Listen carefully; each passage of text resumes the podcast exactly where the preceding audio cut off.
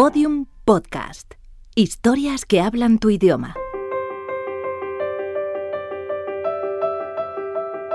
Los Búfalos Nocturnos, un podcast de Podium en colaboración con Babelia y la sección de cultura del país.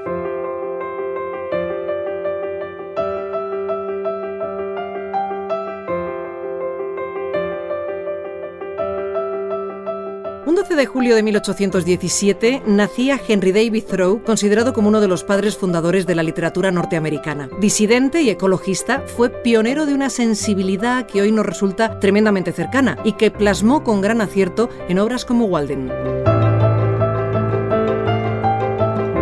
Cuando escribí las páginas siguientes, o más bien la mayoría de ellas, vivía solo, en los bosques, a una milla de cualquier vecino en una casa que había construido yo mismo, a orillas de la laguna de Walden, en Concord, Massachusetts, y me ganaba la vida solo con el trabajo de mis manos. Viví allí dos años y dos meses. Ahora soy de nuevo un residente en la vida civilizada. Walden, Henry David Thoreau.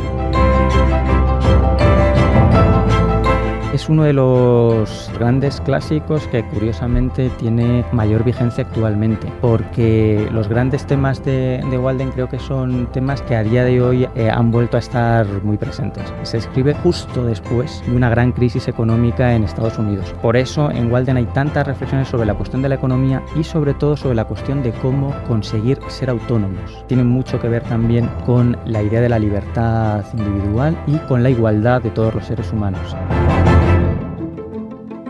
Rubén Hernández, a quien acabamos de escuchar, recupera en su editorial Errata Naturae la obra de este inspector de ventiscas y diluvios, como él mismo se definía. No es el único homenaje que Thoreau recibe en este bicentenario. Autores como Antonio Casado da Rocha y Tony Montesinos nos acercan con su obra a la figura de este pensador y con ellos conoceremos su vida, inusual para su tiempo, y su filosofía que tanto ha influido en el pensamiento moderno.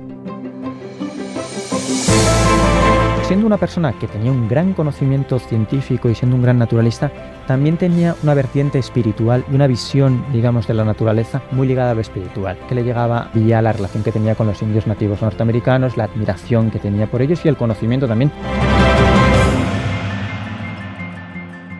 Fui a los bosques porque quería vivir deliberadamente, enfrentarme solo a los hechos esenciales de la vida y ver si podía aprender lo que la vida tenía que enseñar. Y para no descubrir, cuando tuviera que morir, que no había vivido. No quería vivir lo que no fuera la vida, pues vivir es caro. Ni quería practicar la resignación a menos que fuera completamente necesario.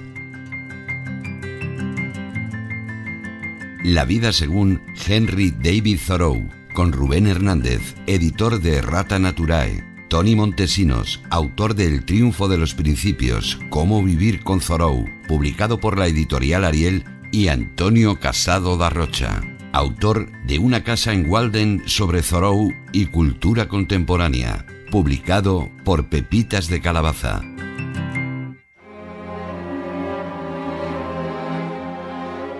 Es sorprendente cómo la obra de un escritor nacido hace 200 años puede estar tan vigente hoy en día. El caso de Thoreau es tremendamente peculiar. Los temas que recorren su obra forman parte de nuestras preocupaciones actuales y sus postulados casi podrían tomarse como una guía para la vida moderna. Para Antonio Casado da Rocha, autor de Una casa en Walden, el escritor norteamericano propone una mirada sosegada y centrada en un mundo, el nuestro, que carece de esos valores. Thoreau es un pensador de la atención y esto es algo importante para nosotros en nuestro momento, en nuestro mundo, porque nuestro mundo es un mundo de atención fragmentada. Nuestra atención está reclamada por multitud de, de pantallas, de instancias que la quieren, ¿no? Entonces me pareció que era importante subrayarlo, ¿no? Thoreau como pensador de la atención.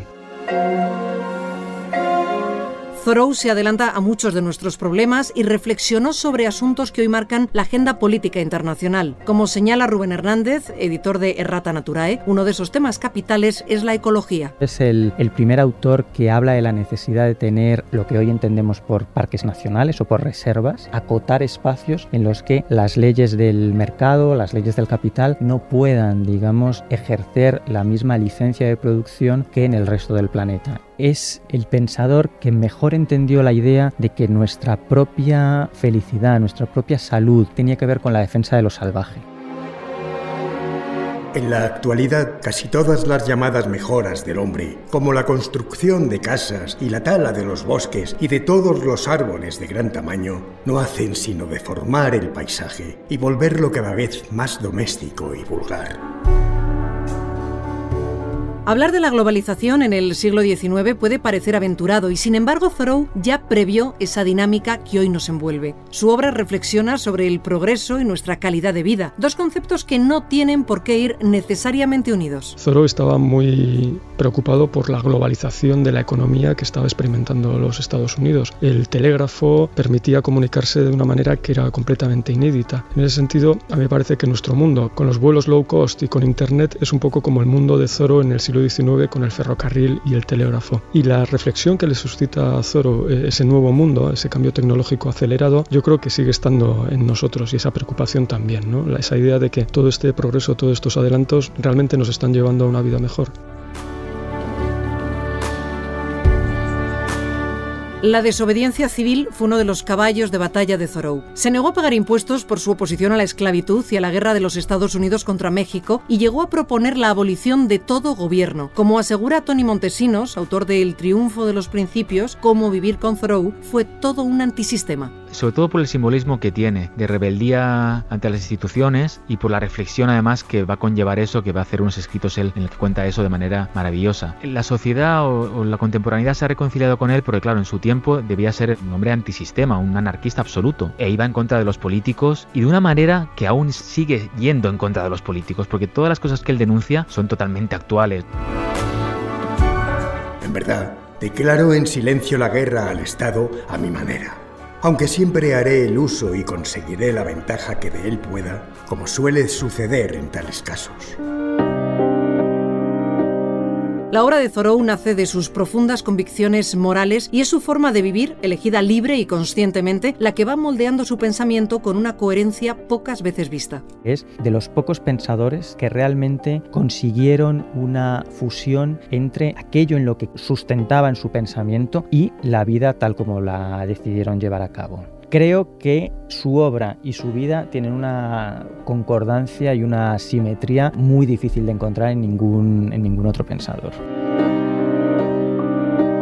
En su obra más conocida, Walden relata sus experiencias y pensamientos durante su estancia en una cabaña que él mismo construyó junto a un lago. Allí pasó dos años, dos meses y dos días. Es mitad diario, mitad divagación, mitad crítica, mitad relato de cómo hacerse uno mismo una casa en el bosque. Es muchas cosas al mismo tiempo. No es tanto la idea de, la soledad o de, o de, huir del mundo, pero sí a prestar atención, ¿no? Atención a uno mismo, a la escritura y a lo que uno aprende mediante la escritura y a todo ese entorno. Thoreau se muda a esa casa en Walden para observar ciertas cosas. Irónicamente, él dice para hacer ciertos negocios. Esos negocios tenían que ver con la escritura y con la observación de su entorno. Aunque el aislamiento de Thoreau no era total, puesto que la casa se hallaba a pocos kilómetros de donde vivían su familia y amigos, su decisión respondía a un intento de exploración personal y a la renuncia de una sociedad de la que estaba profundamente decepcionado. Se evade desde la decepción que le supone el ser humano. A él continuamente le defraudan las personas y cómo las personas construyen la ciudadanía y los organismos que maniobran para que todo funcione. Él se aleja de todo eso porque le impide contemplar la vida en lo que es, él llamará la esencia, dado que lo otro es el mercantilismo de la vida y por lo tanto ir a una laguna que encima se construye el mismo sería un viaje a lo extremo, es un abandonarse a sí mismo para encontrarse a sí mismo y saber quién es y saber exactamente cómo es la vida alrededor. Quisiera hablar a favor de la naturaleza, de la libertad absoluta y lo agreste en contraposición a la libertad y la cultura meramente civiles. Considerar al ser humano como un habitante o una parte integral de la naturaleza, más que como miembro de la sociedad. Quisiera hacer una declaración extremista, y si es así, le daría gran énfasis, porque ya hay suficientes defensores de la civilización. Esa experiencia de semi-aislamiento en el bosque le transformó totalmente y marcó un antes y un después en su vida y en su obra. Tardó siete años en escribir el, libro que cuenta esa estancia, ¿no? Casi parece una estancia penitenciaria, ¿no? Dos años, dos meses y dos días, pero que para él fue todo lo contrario, fue una estancia que le liberó, ¿no? Luego él regresó a casa de su familia, pero el Thoreau, después de Walden, es un Thoreau que se lanza a hacer una serie de proyectos de escritura y de investigación muy, muy ambiciosos y que de hecho no llegó a terminar en su vida, ¿no? Pero esos dos años a él le, le convirtieron en un hombre libre y por eso ese libro ha sido el clásico que es. Walden se convirtió en una de sus obras más respetadas. En ella encontramos ideas y valores que han trascendido al paso de los años. La ecología, la defensa de la naturaleza, de manera global para garantizarnos un futuro, esa creo que es una idea que se plantea en Walden y la otra que me parece fundamental también es la idea de la autonomía y de la autogestión, digamos, desde un punto de vista económico. Es decir, no es más feliz el que más tiene, sino el que menos necesita. Los dos años, dos meses y dos días en Walden fueron tremendamente fructíferos. En ese tiempo, Thoreau gesta una gran parte de su producción literaria posterior y sienta las bases de todo su pensamiento. Ese tiempo que pasa en Walden es el momento de mayor producción intelectual, escrita y filosófica de Thoreau. Eh, sale, por supuesto, Walden, sale también la relación de Musketakit, que es el otro gran libro. Sale una parte fundamental de los diarios, sale parte de la escritura de los grandes ensayos también como desobediencia civil y, y demás. Walden es uno de los libros de no ficción más influyentes de todos los tiempos. Sus ideas han marcado a escritores, filósofos y activistas de todo tipo y procedencia. Su influencia es muy heterogénea. Puede influir a filósofos, pero también a poetas, narradores, cronistas, viajeros, y por lo tanto es prácticamente imposible establecer a qué tipo de escritor eh, va a influir más Thoreau. Auster, que es un destacadísimo narrador, lo tiene entre sus nombres elegidos, de sus influencias mayores. Y además está el otro aspecto interesantísimo, y que es el hecho de que más que a escritores, es lo que puede influir es a las personas por todo su caudal de reflexiones que en su momento eran actuales y ahora son cada vez más vigentes. Aprendí con mi experimento que si avanzáramos confiadamente en la dirección de nuestros sueños y nos esforzáramos por vivir la vida que habíamos imaginado, nos encontraríamos con un éxito inesperado en las horas corrientes. Sin embargo, esa trascendencia, aunque enorme, no fue inmediata. Su acogida como un clásico que ha marcado a generaciones de lectores fue algo tardía. Permaneció un poco latente hasta principios del siglo XX prácticamente y fue, paradójicamente, yo creo que fuera de Estados Unidos donde empezó a recibir mayor atención, primero en Gran Bretaña, luego en Europa, en España Unamuno, por ejemplo, y es un libro que no ha dejado a nadie indiferente. Es un libro difícil a veces, es un libro complejo, muy del siglo XIX también en eso, pero es un libro que a sus lectores les ha cambiado la vida muy a menudo. Y eso es algo que le ha convertido en un clásico, en el clásico que es.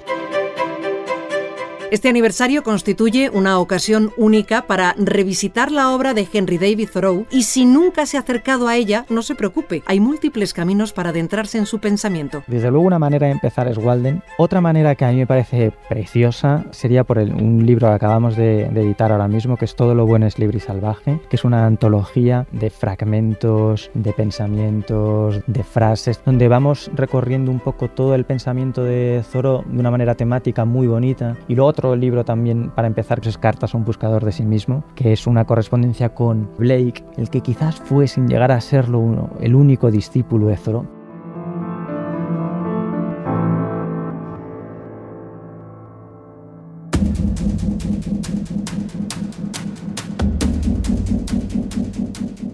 Los libros son la riqueza tesorada del mundo y la herencia apropiada de las generaciones y naciones. Los libros, los más antiguos y mejores, perduran natural y legítimamente en los estantes de cualquier casa.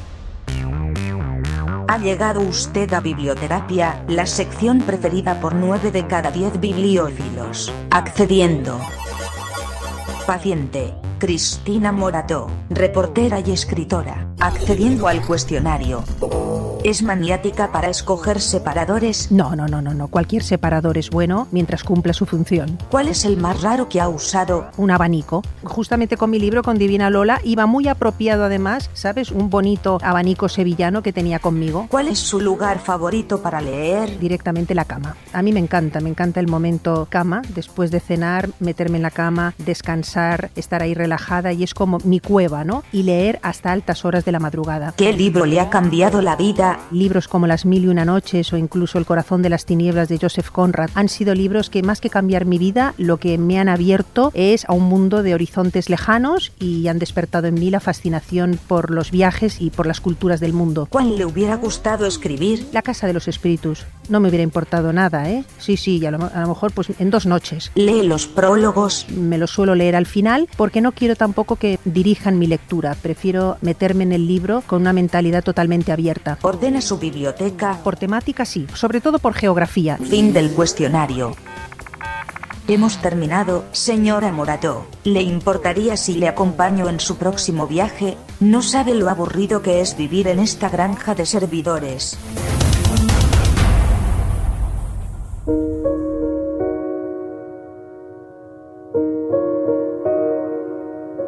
Las imposturas y engaños se consideran las más sólidas verdades, mientras que la realidad es fabulosa. Si los hombres observaran solo las realidades y no dejaran que los engañaran, la vida comparada con las cosas que conocemos sería como un cuento de hadas. Lo que establece es que nuestro oficio no es un trabajo que hacemos a diario y tal, es el oficio de vivir. Y el oficio de vivir depende de nuestro tiempo y es un tiempo que tenemos que dedicar al ocio, a la contemplación o a, la dispersión o al paseo, porque esa es la pura vida, la vida natural, la vida simple, la que te aleja de mecanismos que no tienen nada que ver con despertarte y afrontar los hechos esenciales de la vida y captarlos para entenderlos.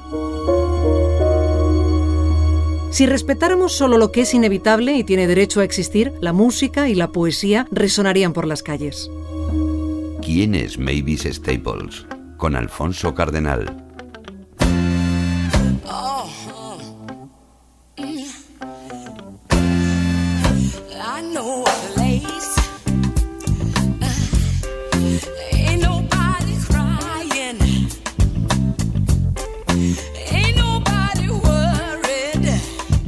Mavis Staples es una de las grandes voces de la música americana, una mujer que lleva seis décadas sobre los escenarios porque una noche los compañeros de banda de su padre no aparecieron a un ensayo y el señor decidió montar una banda con sus hijas adolescentes.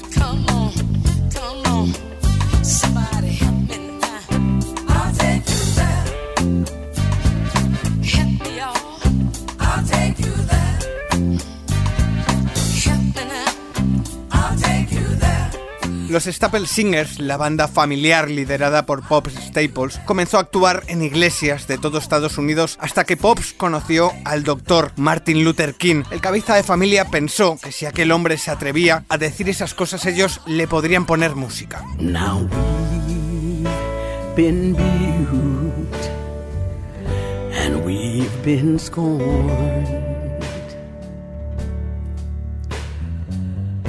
We've been talked about, sure as you born.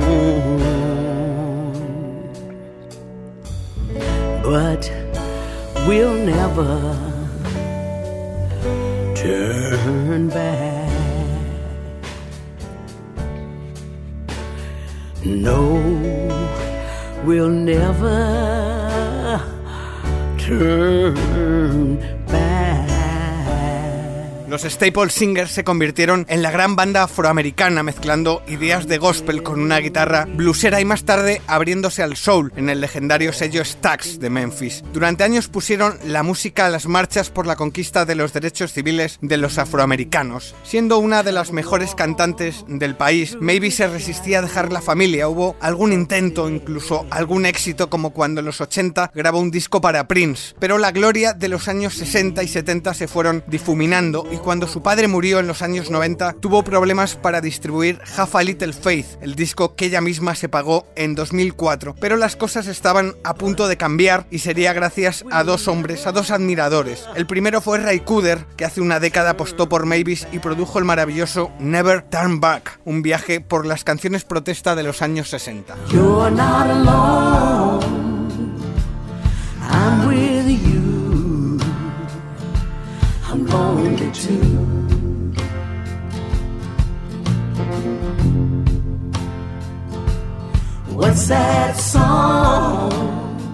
Aquel disco funcionó muy bien y sirvió de entrante a lo que vendría después. En 2010, Jeff Tweedy, vecino de Chicago, líder de Wilco y fan del clan Staples, le ofreció a Mavis grabar un disco producido por él y en el que Tweedy compone varias de las canciones. You Are Not Alone, Tú No Estás Sola, se llevó el Grammy a Mejor Disco de Música Americana.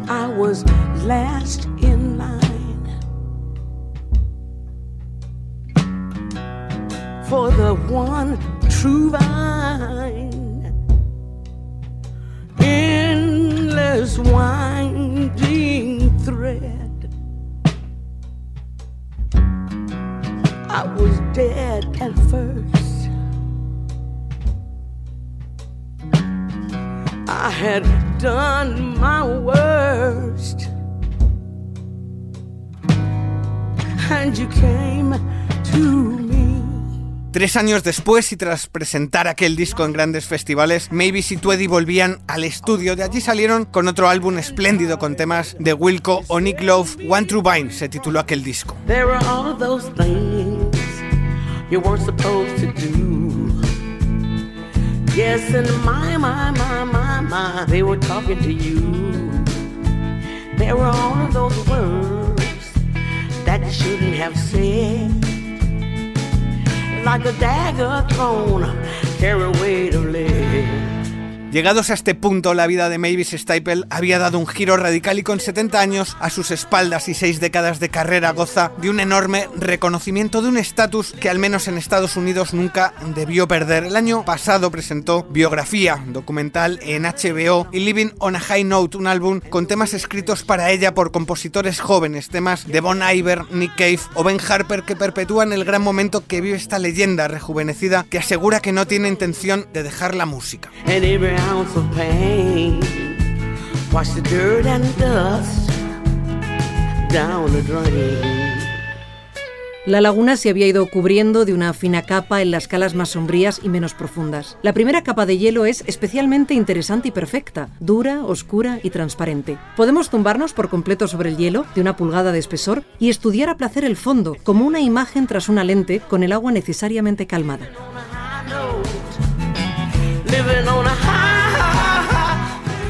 20 años de Foto España con María García Hielo, directora del festival. Para un obseso de las exposiciones y los ágapes asociados a ellas, comienza eh, la temporada alta gracias al evento fotográfico del año, Foto España.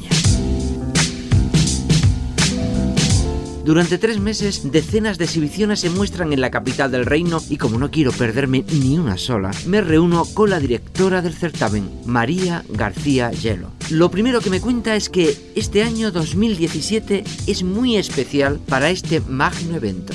Se cumplen 20 ediciones, la vigésima edición, y entonces, aunque Foto España, tradicionalmente, el formato del festival es que hay una temática anual, nuestra propia norma nos la hemos saltado en dos ocasiones, la edición número 10 y ahora la, en la edición número 20, y es posible que en la 21 también. Entonces, no va a ser temática y lo que vamos a hacer es sacar la fotografía de fiesta.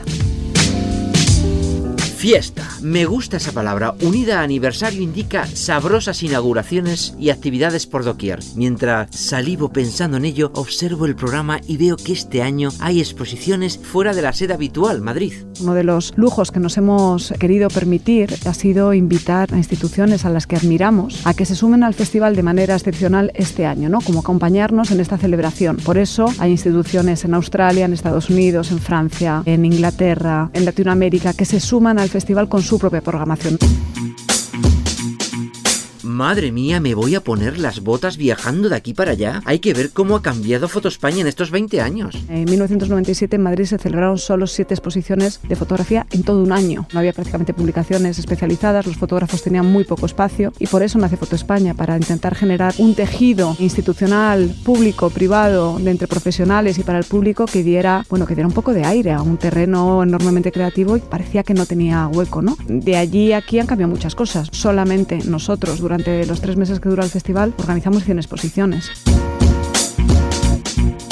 Vamos al lío. Cojo del bracete a María García Hielo y nos dirigimos al Jardín Botánico de Madrid. Allí se exponen fotografías de Elliot Erwitt sobre la isla de Cuba. Maestro vivo de la fotografía, Elliot Erwitt es un hombre ya muy mayor, ya prácticamente no viaja, no hace exposiciones de las que él participa y este es quizá el proyecto en el que se ha involucrado más directamente en los últimos años. Este es un proyecto que mira eh, el viaje que hizo a Cuba en 1964 y cómo regresa y cómo encuentra la isla en 2015 del Caribe y sin poner los pies en el agua nos vamos al barrio de Chueca. Allí, en la galería Juana Daizpuru, nos encontramos con la propuesta de uno de los fotógrafos clásicos de Foto España, Alberto García Alix. Ha estado con el festival desde el principio y el festival con él también. Entonces, para celebrar esta vigésima edición nos parecía bonito darle una carta blanca a alguien a quien admiramos. Y el resumen ha sido una, esta carta blanca que se llama La exaltación del ser. E incluye seis muestras y una actividad para profesionales en las que él o a través de sus ojos vemos autores que él considera heterodoxos en su uso de la, de la fotografía y en lo que fotografían y sublimes, sublimes en la acepción de fina línea que separa el dolor del placer, lo horrendo de lo hermoso.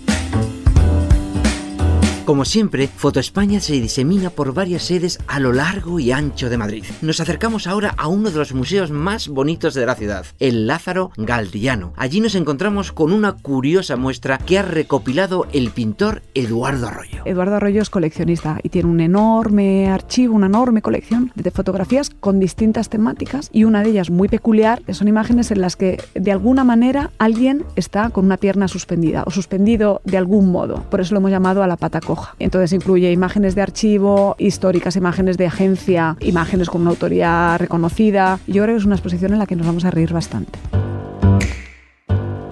De museo a museo y tiro porque te veo, nos vamos ahora al Prado. Allí se muestra una instalación de la iraní Farideh Lasai, inspirada en la obra de Goya. El Museo del Prado estaba organizando, junto con el British Museum y con el Museo de, de Rotterdam, una exposición en torno a la obra de esta autora, ya fallecida, iraní, Farideh Lasai, que era pintora, pero también desarrolló una parte de trabajo audiovisual. Entonces, en el marco del programa de obra invitada, en el Museo del Prado se podrá ver una instalación de esta mujer que efectivamente lo que hizo fue registrar los desastres de la guerra y vaciarlos. Los altera, cambia la imagen que tenemos de los desastres.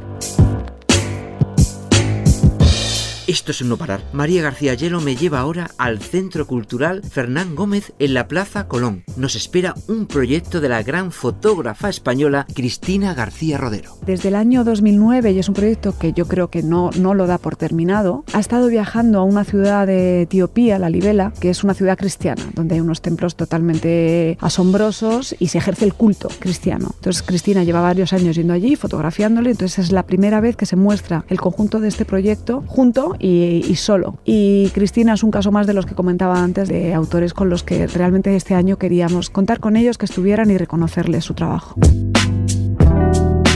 ¿Qué trajín llevo? Estoy recorriendo la ciudad de la mano de María García Hielo, viendo exposiciones a cuál más interesantes. Ahora estamos en el Museo del Traje para ver un trabajo de Yolanda Domínguez. Pensamos que era interesante que Yolanda, que trabaja mucho en el ámbito de la mujer y la moda, y cómo es la imagen de la mujer y la moda en el mundo contemporáneo, era interesante que, nos, que, bueno, que estuviera en el Museo del Traje. Entonces, lo que vamos a presentar es un proyecto que se llama Little Black Dress, en el que básicamente ha utilizado un vestido de una marca X que es vendido por el universo mundo, entonces ha cogido el mismo vestido de la misma talla y se lo ha puesto a distintas mujeres con distintos formatos, distintas edades y distintos tamaños. Realmente te hace pensar mucho sobre cómo vemos las mujeres y cómo se nos ve. Pero Foto España no solo nos ofrece fotos, también se ocupa del proceso creativo y las herramientas usadas en él. Una buena muestra de ello es la exposición sobre la cámara Leica en la Fundación Espacio Telefónica. Hay en torno a 300 piezas entre fotografías, herramientas, material de archivo y hay muy distintos autores y muy distintos usos de la cámara Leica. Bueno, fue una cámara que permitió al fotógrafo ser libre, una cámara de un formato muy pequeño, muy ligera, que permitía mucha agilidad. Una cámara que ha ido evolucionando a día de hoy el lente Leica en dispositivos móviles, por ejemplo. Por hoy es suficiente. Tengo tres meses por delante para ver todo lo que ofrece este vigésimo aniversario de Foto España. Yo que ustedes no me lo perdía. Ah, y si tienen ganas de pasear, vayan a la Plaza Mayor. Hay actividades muy interesantes. Sumándonos a la celebración del cuarto centenario de la Plaza Mayor, vamos a estar durante tres días, viernes, sábado y domingo, el tercer fin de semana de, de junio, en la Plaza Mayor, con una actividad clásica del festival que se llama Retrátate. Entonces vamos a tener fotógrafos en dos contenedores tomando retratos de todo aquel que pase por allí que quiera ser retratado. Vamos a tener también retratistas por la plaza que vayan sacando fotos a la gente y de todas estas imágenes, bueno, las vamos a subir a una plataforma web para que cada uno que participe se pueda descargar su foto y además vamos a hacer una selección de, de imágenes que se van a poder ver durante el verano en la fachada de la Casa de la Panadería. En una época como la nuestra, donde hemos herido de muerte el planeta, el consumismo desatado enmascara nuestra verdadera naturaleza y los estados desatienden con frecuencia nuestras necesidades, Thoreau está más vivo que nunca. Sus enseñanzas son un tesoro y una ventana abierta al futuro. Hay momentos en los que parece que está tremendamente desencantado de la sociedad y del mundo en el que vivió, pero su tono general, y yo creo que por eso también se le sigue leyendo, suele ser esperanzador. No es alguien que te dé malas noticias y te condene a la depresión, sino que en Zoro siempre hay esa esperanza acerca de la capacidad que tiene la humanidad para habitar el mundo, ¿no? La luz que deslumbra nuestros ojos es oscuridad para nosotros. Solo amanece el día para el que estamos despiertos. Queda más día por amanecer. El sol no es sino una estrella matutina. Todos los episodios y contenidos adicionales en losbúfalosnocturnos.com. Síguenos en Twitter, arroba búfalo nocturno.